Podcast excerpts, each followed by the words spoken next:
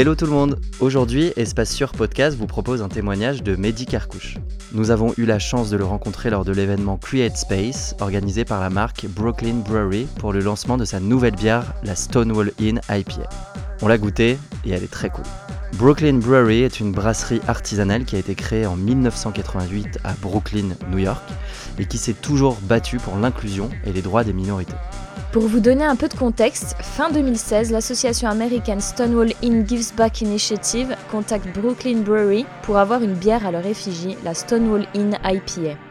Une partie des ventes est reversée à l'association pour permettre des prises de parole pour éduquer sur les questions LGBTQIA, et aussi pour aider les membres de la communauté à avoir des accès au logement ou à l'éducation scolaire par exemple.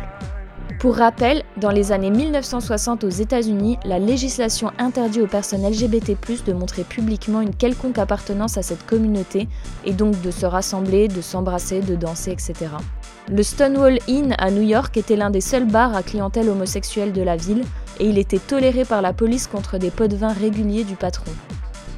La nuit du 27 juin 1969, après une énième humiliation des clients par les forces de l'ordre, il se rebelle et entraîne des émeutes de plusieurs jours dans tout le quartier de Greenwich Village. Un an plus tard, le 28 juillet 1970, le tribunal de New York autorise in extremis le défilé de 2000 manifestants pour la Christopher Street Liberation Day Parade. On considère aujourd'hui que ces événements sont les prémices des Pride que l'on connaît actuellement.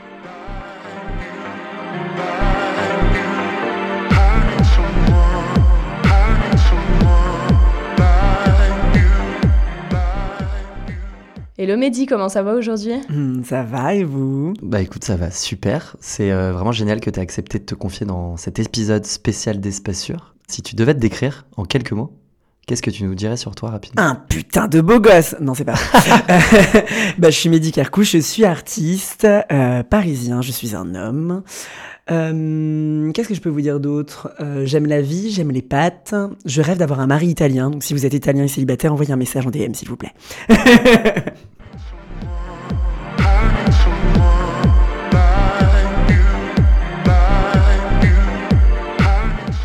Comment s'est passée l'enfance du petit Mehdi?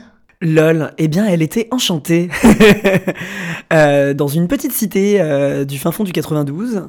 Euh, 9-2 RPZ euh, sans, sans Booba. non, non, c'était cool. on manquait jamais de rien. Moi, j'ai viens d'un milieu plutôt populaire où les choses sont plutôt simples. Mais on manquait jamais de rien. Maman, euh, maman travaillait comme une forcenée. On n'avait pas d'argent, on n'avait pas beaucoup de, thunes, mais il y avait toujours à manger sur la table. C'est le premier truc très important qu'on nous apprend nous quand on est quand on était enfant et c'était cool. Euh, j'ai commencé à danser tout petit, donc je ne sais pas expliquer pourquoi, comment ou quoi au caisse, puisque personne n'a le sens du rythme chez moi.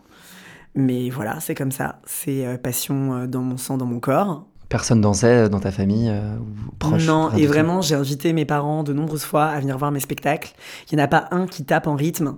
Euh, maman, si tu écoutes ce podcast, je m'excuse, mais c'est vrai, tu n'as pas le sens du rythme, mais je t'aime très fort. Et euh, non, non, je ne saurais pas l'expliquer. Par contre, il y avait toujours beaucoup de musique à la maison. Mes frères écoutaient énormément de rap, ils étaient rappeurs. ma mère écoutait du rail et Charles Aznavour, donc il y avait toujours de la musique, j'avais besoin de chanter. C'est un beau mix, ouais. T'as vu ça? J'attends le featuring, et ben non, il y aura jamais de featuring Charles Aznavour, euh, Booba, euh, malheureusement. Mais non, non, c'était c'était très joyeux dans le sens où euh, on avait peu de moyens, mais on kiffait. Du coup, t'avais des frères, c'est ça? Ouais, j'avais deux grands frères. J'ai toujours deux grands frères d'ailleurs. Oui, c'est vrai, ça. horrible ce que je viens de dire. deux grands frères. Pour les gens qui te connaissent pas, peut-être, tu parles de danse. Qui, qui es-tu en fait? Tu t'es même pas présenté. Mais si, je me suis présenté, on a commencé par ça, banane. Est-ce que tu es un danseur et chorégraphe Tu ne l'as pas dit, Mehdi. Si, ah oui, j'ai dit que je suis artiste, parce que hmm. j'ai vu au sens beaucoup plus large du truc, puisque finalement, tout ce qui se passe dans mon corps est une expression et qui, et qui veut dire quelque chose. Non, non, je suis, euh, effectivement, je suis artiste, puisque je touche à plein de spectres différents, mais le public me connaît principalement pour mon travail de chorégraphe et de metteur en scène, puisque, euh, voilà, je, je, je fais plein de bêtises avec mon corps et ça plaît aux gens. C'est bizarre. Et ça se passait comment la vie dans la banlieue, euh, la banlieue parisienne du 9-2 Bah tout le cliché que vous pouvez imaginer euh, d'une vie de banlieue. Il y a suffisamment de films et de, et, de, et de choses qui sont sorties depuis le début des années 90 pour vous expliquer comment ça se passe quand on grandit en HLM. Euh, je n'ai pas dérogé à la règle, c'est la vie de base. Après, la chance que j'avais, c'est d'avoir, euh, comme j'avais deux grands frères qui étaient, qui ont grandi dans la cité, qui ont fait toutes les pires conneries imaginables de, de, de, jeunes garçons qui grandissent dans une cité. Elles voulaient absolument pas que je suive euh, leur exemple et elle m'a mis dans un collège, lycée privé catholique en espérant un super avenir pour cet enfant qui est donc un jeune arabe homosexuel intermittent du spectacle, donc très loin de l'avocat ou du médecin qu'elle aurait pu espérer, mais elle est très très fière de moi aujourd'hui, donc tout va bien. Ok, donc tes deux frères, ils ont fait les conneries avant, Oui. on va dire, et toi après, t'es passé derrière, elle a dit là, c'est bon, j'arrête. Non, non, là c'est bon. Lui, Ouais. euh, lui, il a pas. C'est bon. Il y a un moment, euh, faut, faut, faut, faut que ça aille. Ils sont beaucoup plus vieux que toi. Mes frères sont plus âgés. Oui, beaucoup plus âgés. Il y a, il y a un gros écart quand même. euh, 8 et 12 ans d'écart avec moi. Ils sont bien aînés. T'as quel âge toi déjà? 35 On me pose pas cette question, une lady, enfin. Si ça se. Ouais. non, je sais. À vue de nez, comme ça, on dirait 80 et quelques, mais du coup, tes frères, What a bitch. 88. euh, what a bitch. Non, je suis né en 86, ouais, j'ai 35 ans. Ok, tu pourrais être notre père, du coup, c'est ça. Ouais. Reste tranquille, hein, parce que les gens ne voient pas tes rides, mais je les vois, moi. Sur le pourtour des yeux, c'est vrai. C'est qui la première personne sur laquelle t'as fantasmé? Mmh. C'est Prince. Et je me rappelle très bien parce que j'étais petit, je devais avoir 5-6 ans. Parce que Prince était une star hein, avant de mourir, euh, jeune euh, podcasteur qui nous écoute aujourd'hui et qui est né dans- après les années 2000. Tu n'as pas connu l'âge d'or fou euh, de Prince à la télé, qui à l'époque était le concurrent direct de Michael Jackson. Euh, et euh, et je me rappelle vraiment que Prince à la télé, je ne saurais pas expliquer pourquoi, parce que j'étais trop jeune, j'étais à cet âge-là, il n'y a pas d'attirance sexuelle ou autre. Il y a juste ce charisme et cette présence qui fait que, waouh, le, le, le mec est dingue. J'ai envie de faire comme lui, j'ai envie de le regarder, j'ai envie de, j'ai envie de bouger, quoi. Et c'était Prince avant Michael. À tous les, tous les sens du Prince direct, hein. Ouais. J'ai vu Prince à la télé, je me rappelle très bien, et j'étais en mode, waouh, mais c'est un truc de fou, euh, je suis amoureux. tu sais, il y a quand même, t'es un amoureux quand t'es petit. Et moi, j'avais pas d'amoureuse. Quoique si, j'avais des amoureuses. Si, si, j'avais des amoureuses. Non, j'avais pas d'amoureuse. j'avais des amoureuses, mais dans ma tête, je voulais un amoureux. j'ai toujours su, moi, que je préférais les garçons, donc j'ai pas... Prince, il dansait ou... Prince, il dansait fort, mais Prince, c'était un charisme, c'était un, c'était, euh, c'était une présence, c'était pas euh, chorégraphique au sens de Michael Jackson, qui était ultra chorégraphié, qui avait toujours des backup dancers. Prince, il avait toujours deux danseuses avec lui partout où il allait. Et, euh, et il était à la guitare, il chantait, il avait un charisme, il avait une puissance, il avait un corps engagé, mais c'était pas euh, des chorégraphies comme on pouvait l'entendre euh, dans les clips de Michael Jackson, quoi. Est-ce que tu penses que t'as le charisme de Prince aujourd'hui? Tellement pas. tellement pas. J'ai eu de la chance. En plus, je l'ai vu sur scène avant.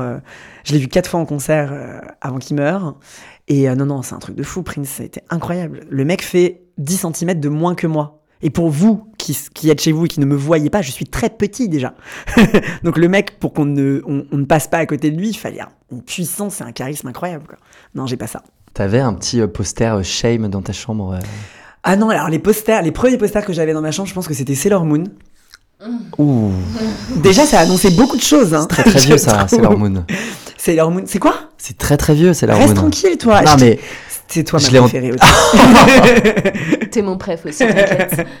Effectivement, Sailor Moon, c'était les dessins animés que moi je regardais quand j'étais petit. Et c'est marrant parce que c'était mes premiers souvenirs. Mais dans Sailor Moon, ce qui était hyper cool, et personne s'en rendait compte à l'époque, il y avait déjà un espèce de militantisme LGBTQIA+, dans Sailor Moon. Parce qu'il y avait déjà un duo de Sailor, donc de deux femmes à l'intérieur, qui était hyper ambigu. Et qui jouait déjà sur le côté un peu lesbienne, etc. Et je m'identifiais grave à elles. J'étais en mode, mais leur amour est trop fort, leur amour est trop beau. Je pense que c'était mes premiers. euh, J'avais 6-7 ans, tu vois, mais déjà, tu, tu, tu, tu visualises le truc. T'as dit que t'avais commencé à danser hyper jeune? Ouais. Tu dansais sur quoi? Euh, Le rap, plus vieux le souvenir, c'était. Non, le plus vieux souvenir, c'est Dorothée. Ouais. Dorothée, que vous n'avez peut-être. Si, vous avez peut-être connu. Si, si, vous mentez. c'était limite. Nous Tu mens, tu on mens. était vraiment la génération euh, Tu mens. hmm, Dorothée, Tu c'était mens. Club Dorothée et tout? Oui. Vraiment C'était limite. Tu regardais quoi Pas petit Tu regardais les minicums Minicum, ouais. Ah merde. Ouais. bon, moi j'ai eu la chance de connaître Dorothée. Et Dorothée, c'était un vrai show. Il y avait, euh, il y avait tous les mercredis, il y avait un spectacle, il y avait des danseurs sur scène, il y avait les musclés qui jouaient de la musique. Vous, forcément, ça vous parle pas parce que les musclés, c'est naze de ouf, mais c'était un vrai show. Et quand t'étais enfant, tu regardais ça en mode, waouh, c'est un truc de fou. Et, euh, et ouais, mes premières, première fois que je dansais, je pense que c'était sur France Gall à mort parce que j'étais fan de France Gall, parce que ma mère avait la cassette. Donc je jouais l'album Des branches à fond. Dorothée, parce que je connaissais tout par cœur sur le bout des doigts. Et après, quand on a commencé à monter un petit groupe avec les copines dans la cité, c'était les Spice Girls. Ah bah oui. Et là, je- toutes les chansons du premier album des Spice Girls y sont passées. T'as parlé de tes copines et des amoureuses tout à l'heure? Ouais. T'avais des amoureuses ou pas du tout? Non, je me rappelle même que j'ai brisé le cœur d'une fille qui voulait danser avec moi quand j'étais en colo. Parce que, je sais pas si vous connaissiez ça. Vous avez déjà fait des colos? Vous avez déjà fait ces, conneries-là? Et il y avait le quart d'heure américain. Donc il y avait la boom. Tout le monde a déjà fait des booms. Et le quart d'heure américain, c'est le moment où les filles invitaient les garçons à danser un slow. Mais moi, je voulais pas danser avec les filles le slow. Mais je pouvais pas le dire parce que j'avais compris que c'était pas normal avec des gros guillemets que vous ne voyez pas du coup si vous écoutez ce podcast. Mais euh, euh, je me souviens de, de, de, cette jeune fille qui était adorable. Il me semble qu'elle s'appelait Laurie. Elle était très gentille. Et je pense qu'on dansait ensemble le reste de la journée ou dans plein de trucs. Laurie, si tu nous écoutes, il a l'air vraiment désolé. Je hein. suis désolée. et je me rappelle, et c'était terrible parce que je me rappelle, avec toute mon innocence, vraiment, euh, elle vient. En plus, je pense qu'elle n'osait pas me demander, donc elle est passée par un mono pour me demander de danser avec elle, ce fameux quart d'heure américain. Et moi, j'ai dit, bah non. Mais innocemment, en mode, bah, j'ai pas envie de danser avec une fille, j'ai pas du tout envie, quoi. Dégoûte. Mais parce que moi, j'avais envie de danser avec Jonathan, quoi. J'étais claire dans ma tête déjà. Et, euh, et voilà. Donc, non, non, j'ai pas eu beaucoup d'amoureuses. J'ai eu des petites copines à 14-15 ans. Non, un peu plus tôt, 13-14 ans. Mais pour faire comme tout le monde. Et voilà. Et euh, Je les salue d'ailleurs, si elles se souviennent de moi. Lol. Comment t'as découvert ton homosexualité? Est-ce que t'avais peut-être un amoureux, des petits euh, Non, je pense qu'enfant, il y a cette notion de. Il y a, il y a peut-être ce, ce questionnement où je, je, je, je sais que j'ai pas. euh, j'ai j'ai verbalisé très vite, tout seul, que mon attirance était davantage pour mon copain dans ma classe que pour ma copine Mm. dans ma classe, par exemple. Il n'y a pas un événement particulier, même si là, comme ça, je pense CE1, arrivée de Jonathan à l'école, qui n'était pas du tout là en CP. Encore Jonathan c'est le même, il m'a traumatisé, mais parce que je pense que c'était le premier. Et, euh, euh, et ouais, tout de suite, j'étais en mode, ouais, il est trop beau, il est trop fort, il joue trop bien au foot et tout. Mais, euh, mais encore une fois, c'était pas une attirance sexuelle, c'était juste de. Je suis plus euh, sensible au charme de Jonathan qu'au charme de euh, Axel, qui était, qui était cool, mais qui était une pote, quoi. Voilà. Et je jouais toujours avec les filles, et je jouais toujours. J'avais cette sensibilité très tôt. Ça définit absolument pas la sexualité à cet âge-là, et c'est pas parce qu'un un petit garçon joue avec des filles qu'il va être automatiquement homosexuel, pas du tout.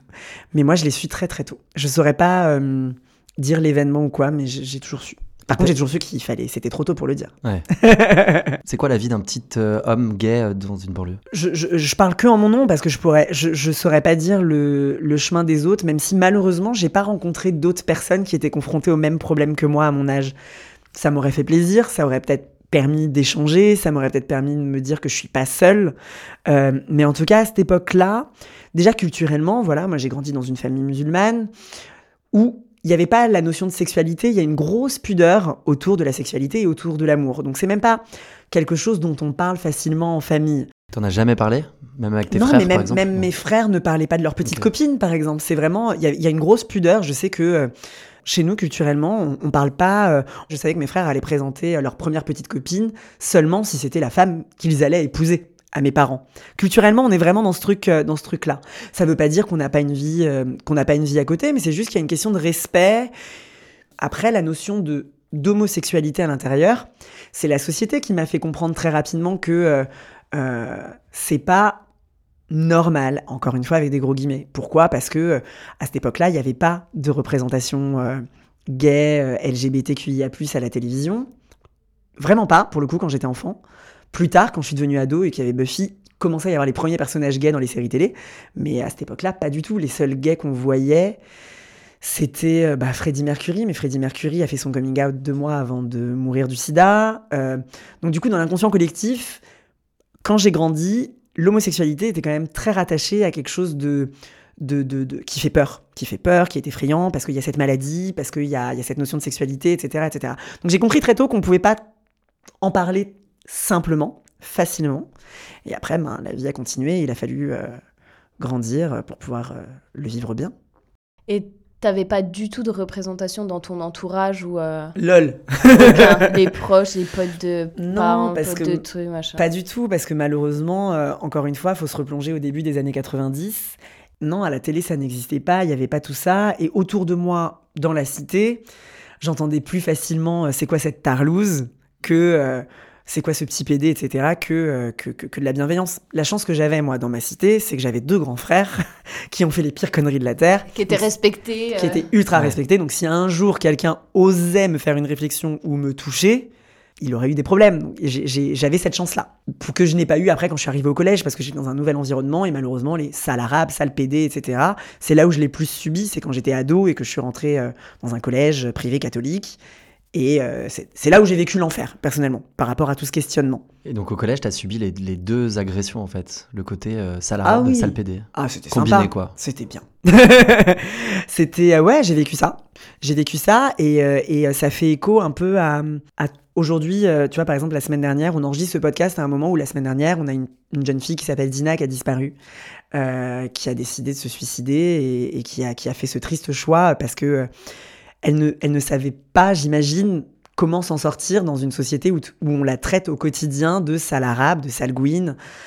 Elle trouve pas sa place. Et c'est très triste. Et on est en 2021. Et on est en 2021. Et moi, malheureusement, c'est des moqueries que j'entendais déjà en 96, 97, euh, euh, et qui m'ont énormément affecté. Et je me souviens très bien qu'à cette époque-là, j'y ai pensé. J'y ai pensé j'ai pensé à partir, j'ai pensé à est-ce que, est que je mérite de vivre, est-ce que je mérite ces choses-là ou pas? Qu'est-ce qui a fait que je me suis donné la force d'y croire? Je pense que c'est ma passion, je pense que j'avais, j'avais euh, une détermination folle d'être artiste, de devenir danseur et d'avoir un objectif, et que rien ne m'empêchera d'arriver euh, sur une scène, de danser derrière tel artiste parce que c'est mon rêve, etc. Donc ça, ça m'a sauvé, je pense, mais euh, toutes ces pensées que malheureusement Dina n'a pas su étouffer, on y passe tous, je pense, à un moment. En tout cas, me concernant, je sais que j'y suis passé. Euh, et j'espère et je souhaite que pour les générations à venir, il y ait de plus en plus de représentation, il y a de plus en plus d'éducation, et que les parents euh, font aussi attention à leurs paroles et, et, ne disent pas Oh, c'est encore un PD, lui Oh, mais c'était pas méchant, je te dis. Enfin, vraiment, c'est les mots ont un sens, les mots ont un poids, et encore plus quand on est jeune. Et, ça affecte et ça construit l'adulte qu'on est après. Tu avais des profs ou des personnes qui, t'ont, qui, étaient, qui étaient des alliés pendant cette période-là Absolument pu en parler C'est une période où vraiment pour moi c'était tabou. Je ne voulais pas en parler. À cette période-là de questionnement, de doute, etc., t'es vraiment livré à toi-même. Et encore une fois, le seul espace sûr euh, que j'ai trouvé pour moi, c'était en quittant les cours et en allant danser et en trouvant euh, ce cours de danse qui a ouvert euh, dans, dans, ma cité, qui était euh, un cours de hip-hop dans ma MJC, en mode ok, là je suis bien, les gens avec qui je danse n'en ont rien à foutre si je suis efféminé, si je suis machin ou quoi, juste on kiffe danser ensemble et on danse trop bien ensemble, donc on y va. T'as commencé du coup dans un groupe de danse de, dans ta Hey! Complètement, j'ai commencé parce que euh, j'ai commencé tout petit, comme je te disais, je voulais danser euh, tout petit, je dansais partout, je sautais partout. Et je me rappelle qu'à 14-15 ans, je voulais danser, je l'ai dit à ma mère, je dis maman, je veux danser et tout. Euh, vraiment, j'ai envie de, prendre des cours de danse. Malheureusement, elle m'avait dit non à l'époque. Je pensais que c'était un non en mode non, mais c'est pour les filles, etc. Mais c'était pas du tout ça le signal, sauf qu'à l'époque, il y avait tout ce questionnement. Elle me disait non tout simplement parce qu'elle n'avait pas les moyens de me payer des cours de danse en plus que de me payer une école privée, quoi. Et a ouvert dans mon quartier un cours de hip-hop gratuit et euh, c'était parfait du coup, parce qu'on n'avait rien à payer et j'avais juste à rien dire d'abord, je l'ai fait en cachette. ah ouais Ouais, d'abord je l'ai fait en cachette et après elle est venue voir un spectacle. J'ai vu des copines qui m'ont dit mais viens, il y a le cours de hip-hop, tu vas kiffer et tout. Et euh, je les ai suivies et j'ai commencé comme ça.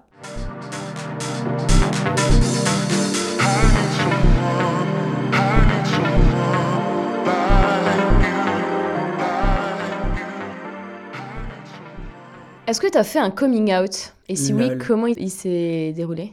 Pour moi, il y a eu deux coming out. Il y a eu le premier où euh, j'ai eu un parcours assez atypique. Quand j'étais au lycée, j'ai décidé d'arrêter le lycée pour commencer à travailler. Parce que dans ma tête, une carrière de danseur, ça se termine très tôt. Et euh, euh, j'ai eu des opportunités pour devenir danseur professionnel très tôt. Donc je suis arrivée à la maison à 17 ans en mode, bon maman je passe des auditions en secret, désolé, mais euh, j'ai booké tel job, tel job, tel job.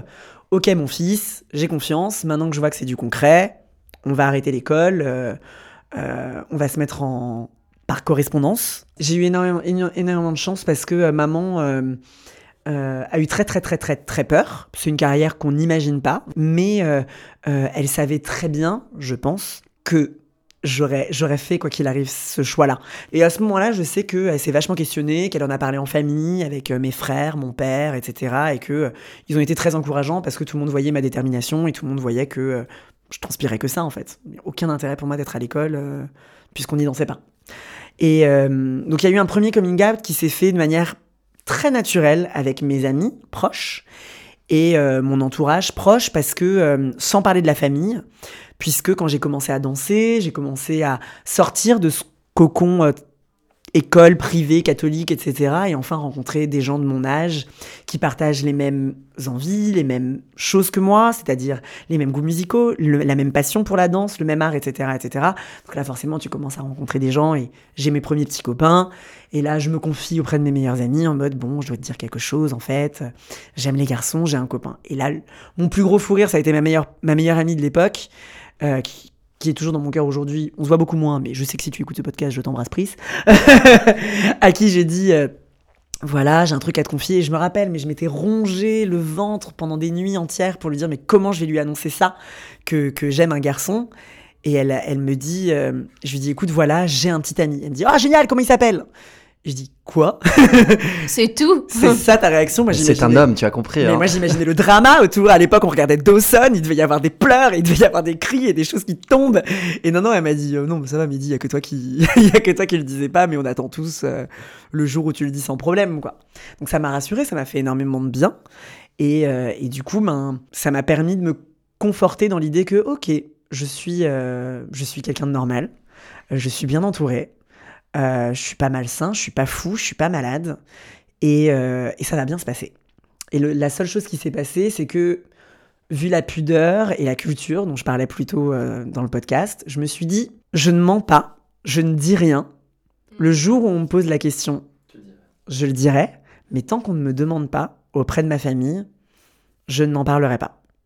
C'est ma pudeur, c'est ma, c'est mon intimité, et je le garde comme ça. Et euh, c'est passé du coup le second coming out, quelques années plus tard, où euh, bah, j'ai commencé à travailler de plus en plus, à être présent sur de nombreux euh, événements, émissions de télévision, en tant qu'artiste, en tant que danseur, et à un moment j'ai eu un rôle dans une comédie musicale qui s'appelait Cléopâtre, hein, et dans lequel j'avais le rôle du frère de Sophia et Saïdi. Donc j'étais médiatisée à cette période-là. Et avec la médiatisation, bah, vient euh, je fais des interviews, je m'exprime, je parle. Et, euh, et, là, ça a commencé un peu à tiquer et on m'a demandé. Du coup, dans ma famille, on m'a posé la question, on m'a dit, bon, on a un souci là. Es-tu homosexuel? Et là, j'ai répondu, euh, ce que ma ligne de conduite que je m'étais toujours dit, je dis je ne mentirai pas, je, je, je devrais faire là, face je dis non. à ce truc-là. Et là je dis moi mais jamais. non, j'ai pas menti et j'ai dit ok, là j'avais 23 ans et il sera temps de, euh, j'ai jamais raconté ça. Euh, il, est temps donc euh, donc on en parle et, et voilà, c'était le deuxième coming out. Et je me suis vraiment rendu compte que j'étais out seulement à ce moment-là. C'est-à-dire que même si tous mes amis, tout mon entourage, euh, au quotidien, puisque les gens avec qui je ne vivais plus chez ma famille depuis longtemps, les gens avec qui j'évolue au quotidien, c'était même pas un sujet, on n'en parlait absolument pas, puisqu'autour de moi il y avait de tout. Tout le monde était représenté euh, euh, et la question ne se pose pas, c'est la vie quoi. Chacun, chacun, chacun avance et évolue comme il l'est. Le jour où enfin il y a eu ce poids qui est tombé, je pensais que tout allait bien avant, mais en fait non, tout allait bien après parce que euh, je me rendais pas compte que euh, je cachais des choses. Je cachais rien parce qu'en vrai c'est mon intimité, ça regarde que moi. Mais c'était pas euh, fluide, c'était pas c'était pas un spectre clair et ça l'a été après. Et ça a été compliqué et ça a été dur, mais mais mais je me sens bien maintenant. Ils l'ont pas très bien pris du coup? Non, moi mon coming out il s'est pas bien passé tout de suite. Euh, parce que euh, parce que parce que parce que euh, voilà la culture et, et la peur et la méconnaissance du sujet fait que on imagine le pire pour son frère, pour son enfant, pour son truc. On n'imagine pas d'où je viens malheureusement. On n'a aucune représentation. Et encore une fois, dans ma cité, je n'ai jamais rencontré, croisé, discuté avec un autre homosexuel de toute mon enfance. Donc c'est le genre de choses qui doivent arriver. C'est à la télévision, c'est pas chez nous. Ou alors ils étaient pas out non plus, quoi. Oui, parce qu'il y en a, il y en a. un. Oui, je pense que c'est le poids. Ah, mais c'est certain, c'est certain. Je peux pas avoir grandi dans 25 bâtiments euh, du es le 10 seul, étages. je ne peux pas être le seul, le seul au milieu de ça. C'est c'est certain, c'est juste que malheureusement, euh, euh, il y a un il y a un poids, il y a une culture, il y a une discussion qui est plus compliquée. Et, et- encore une fois, c'est la peur et c'est la gêne et c'est euh, cette angoisse qui fait qu'on n'ose pas parler parce que euh, parce qu'on se dit qu'on est différent, parce qu'on se dit que euh, on va faire du mal aussi. Moi, je sais aussi, euh, je me suis vachement empêchée d'en parler en me disant mais je risque de les blesser. Pourquoi? J'en sais rien. Pourquoi est-ce que je me dis que je vais les blesser? On s'en fout, c'est pas leur vie, c'est la mienne. Mais mais euh, je risque de leur faire du mal. Mais c'est débile, c'est les premiers, c'est les premières réactions que t'as qui sont humaines. Et après, bah, faut être adulte, mûr, mature et être accompagné pour se rendre compte que tout va bien. T'es pas quelqu'un de malsain, t'es pas quelqu'un de malade, et, euh, et tout va bien aller. Et si ces gens-là ont un problème, ce sont eux le problème. Ce n'est pas toi. Tu vivais chez eux à cette période? Non, moi, j'ai- dès que j'ai commencé à travailler à 18 ans, j'avais déjà euh, ma première coloc euh, dans le 11e arrondissement. Sans doute parce que j'ai dû le sentir qu'il fallait, pour m'épanouir, il fallait que je me casse vite. Mais euh, je me souviens très bien, je m'étais dit, dès que je peux partir de la maison, faut que je parte. Euh, non pas parce que c'était pas bien, hein. vraiment, moi, je, je, je, je suis euh, comme ça avec ma mère aujourd'hui. On est, on est, on est ensemble et mon papa et tout ça. Mais je savais que je pourrais pas être épanoui et heureux en restant dans cet environnement. Et dès que j'ai pu partir à 18 ans, j'ai pris ma première coloc, puis mon appart. Donc euh, non, non, j'étais pas là-bas. Pendant cette période-là, c'était euh, danse, danse, danse, danse, danse. C'était dans ta vie euh, 100%. Ah ouais, ma vie, c'était. euh, Mais, mais ce qui m'a sauvé pour tout, et encore aujourd'hui, c'est-à-dire que j'ai pas le. Je, je me posais pas la question de. Pour moi, être heureux, c'était simplement euh, ça, en fait. C'était, c'était, c'était en vivre, en faire. Euh, ça transpirait de mon corps euh, quotidiennement. J'étais assis en cours, je ne faisais que bouger parce que dans ma tête, il y avait Janet Jackson, il n'y avait pas du tout la leçon sur Louis XIV euh, que le Il est très énergique pendant euh, l'interview. hein. Je tiens à le Désolée. préciser. Mais non, c'est bien. ça doit se savoir parce que je parle extrêmement vite. Donc... Exactement. très expressif. D'accord, merde. Par le corps. par le corps, par le corps. Je, je, je, la danse fait partie de ma vie et c'est, un sixième membre pour. Enfin, c'est un sixième membre, c'est un sixième sens dans mon corps, quoi. Donc j'ai sixième membre. C'est bizarre ce que je viens de dire. C'est bizarre ce que je viens de dire, non? Ça, tu le coupes, hein On laissera. On laisse ça, forcément. Bizarre.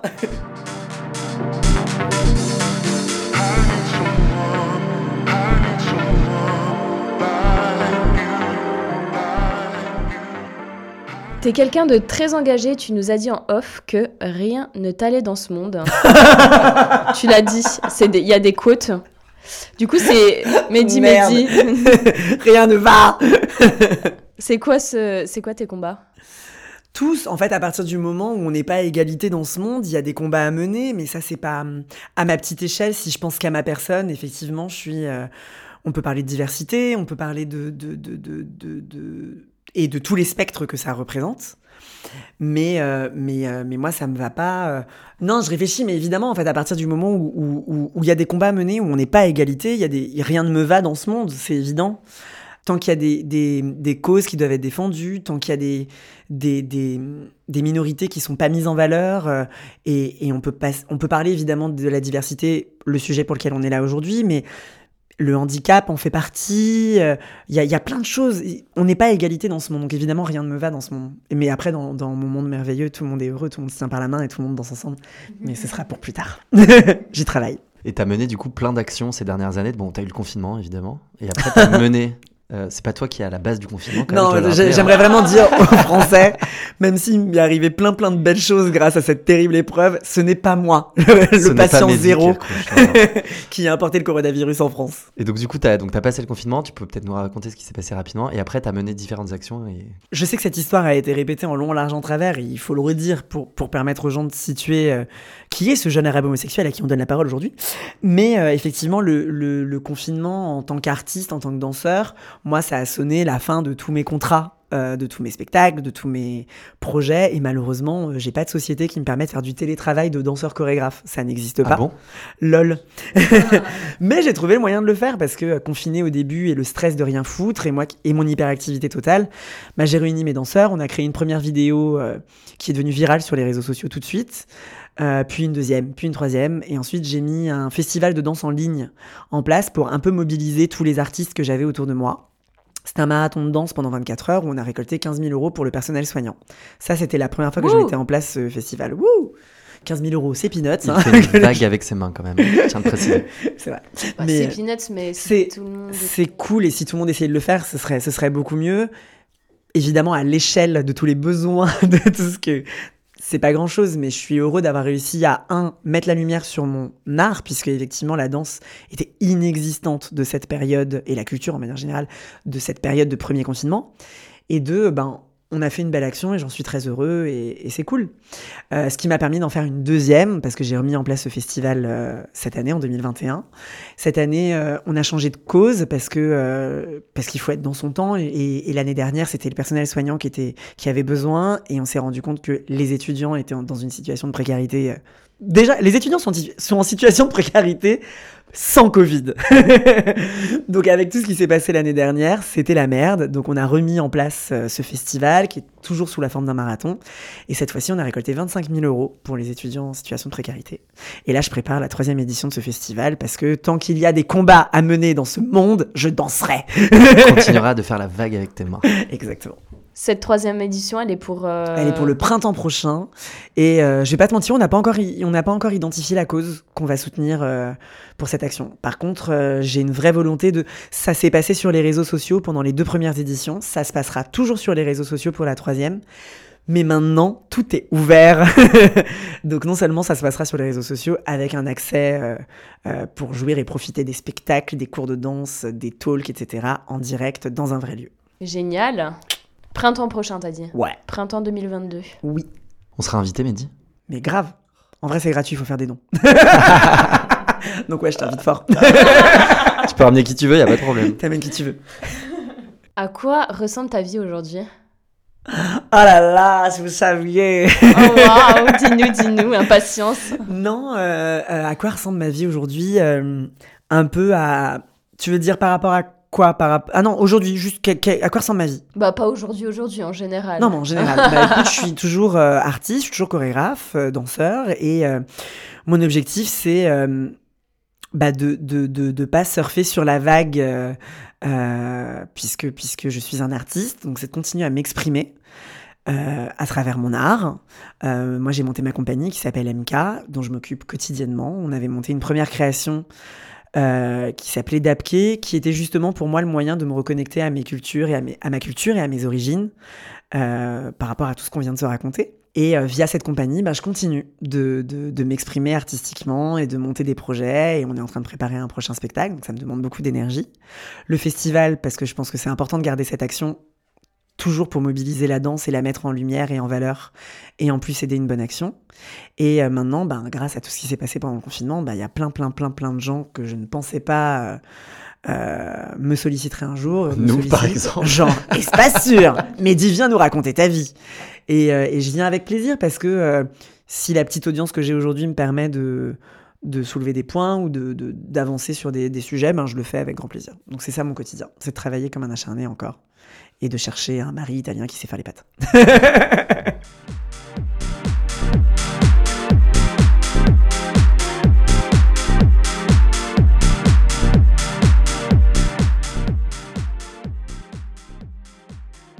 Ça match super bien avec notre prochaine question. qui est Aimes-tu les pâtes? Non, est-ce que tu voudrais te marier? Euh, non, écoute, euh, est-ce que j'ai envie de me marier? Je pense que oui, parce que j'en ai toujours. Dans un inconscient, tu te dis que c'est peut-être une finalité, c'est peut-être un. Je pense pas. Tu crèves le jour, le, le lendemain de ton mariage d'ailleurs en général. Hein. Ah ouais? Ouais, c'est la finalité, finalité, point final de ta vie. Point final de ta life, merci, au revoir. Non, avec la maturité et avec le recul, je pense pas qu'il y ait l'homme d'une vie qui est la personne de ta vie. Je pense qu'il y a la personne du moment, qui a la rencontre de l'instant, qui dure le plus longtemps possible. Et je serais très heureux que ça dure jusqu'à la fin de mes jours, mais je ne sais pas. Et après, si euh, la personne que je rencontre euh, à cet instant T, on a envie, on a envie de le finaliser, on a envie de célébrer quelque chose avec nos proches. C'est plus dans ce sens-là où je, je verrais le mariage plus que par un truc sacré. Je verrais plus ça comme une célébration d'un amour avec, euh, avec tous nos potes, avec des breweries, Brooklyn, Bronx, Brooklyn devant nous. Et, et, euh, et, euh, et voilà, je pense que je le verrais plutôt comme ça. Mais je sais pas si je, le- je le verrais pas comme une finalité sacrée en tout cas. Donc s'il nous écoute, c'est quoi? C'est un Italien qui sait faire les pâtes? Ouais. D'autres critères ou non en vrai, j'ai Italien ça, mais je suis pas relou. Hein. Si c'est un arabe qui fait du couscous, ou si c'est un français qui me fait un, Tant un qu'il fait bouffer, bourguignon, c'est bon. En vrai, c'est ça, quoi. Si tu devais faire passer un message aux personnes qui nous écoutent là tout de suite, qu'est-ce que tu dirais? J'en ai fait passer beaucoup là déjà, j'ai l'impression quand même. Ouais, mais les gens n'écouteront pas tout l'épisode, ils Ils écouteront n'iront pas jusqu'au bout, tu crois qu'ils écouteront que les 4 dernières secondes? On les mettra en premier si tu veux.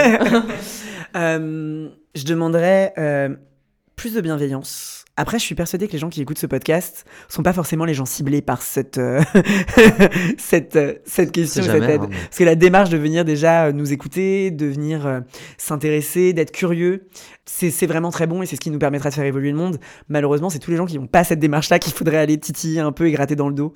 Euh, donc, n'hésitez pas à éduquer les gens autour de vous sans être euh, un professeur ou un éducateur. Vous ne savez pas mieux que les autres. C'est pas ça la question, mais interroger les gens et, susciter leur euh, l'intérêt et éduquer-les dans le sens euh, donner leur envie de s'intéresser à des sujets, d'aller se renseigner. Pourquoi il y a des combats Qu'est-ce qu'un combat? Pourquoi est-ce qu'on combat encore aujourd'hui? Bah Parce qu'on est en France et que tout va bien, mais qu'on est encore, euh, il y a encore je ne sais combien de pays euh, dans le monde où si tu vas te balader avec ton mec euh, parce que tu décides que t'es français, t'es pas à l'abri de te retrouver emprisonné ou décapité.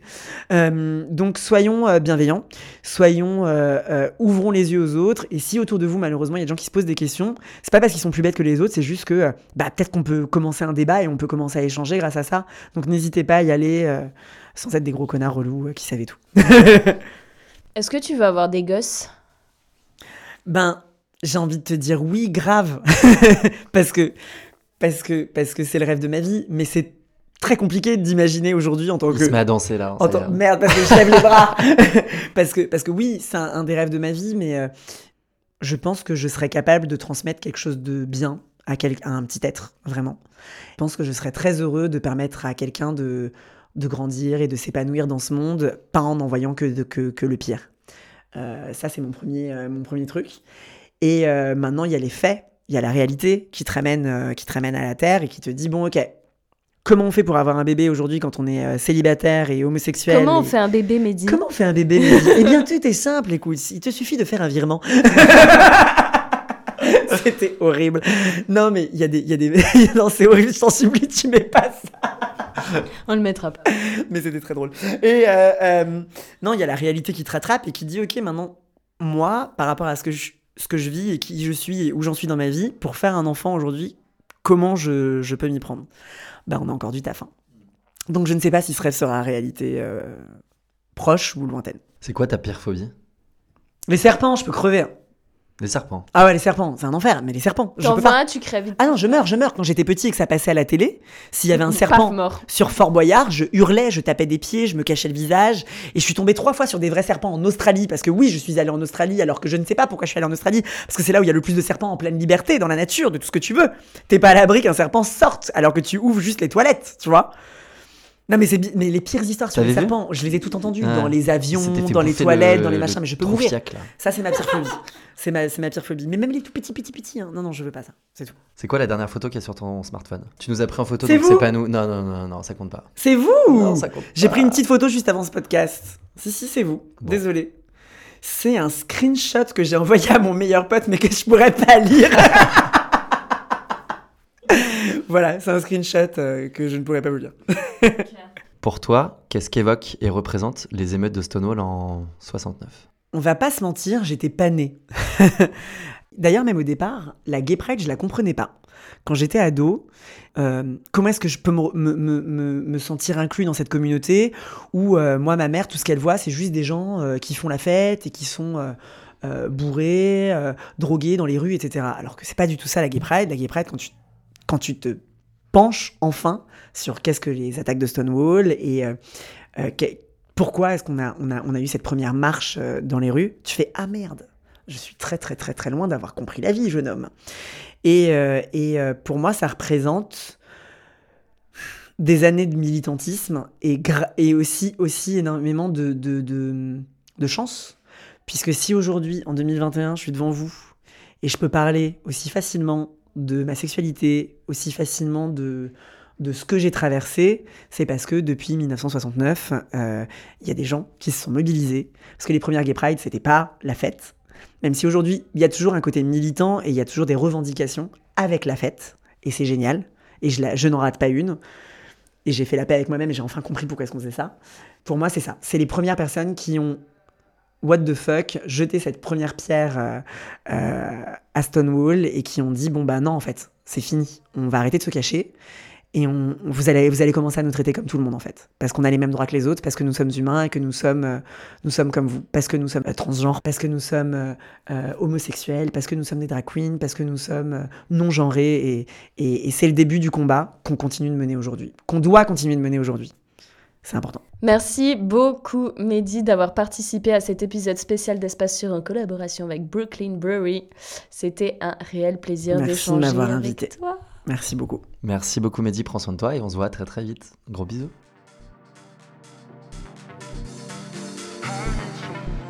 Merci à toutes et à tous d'avoir écouté cet épisode.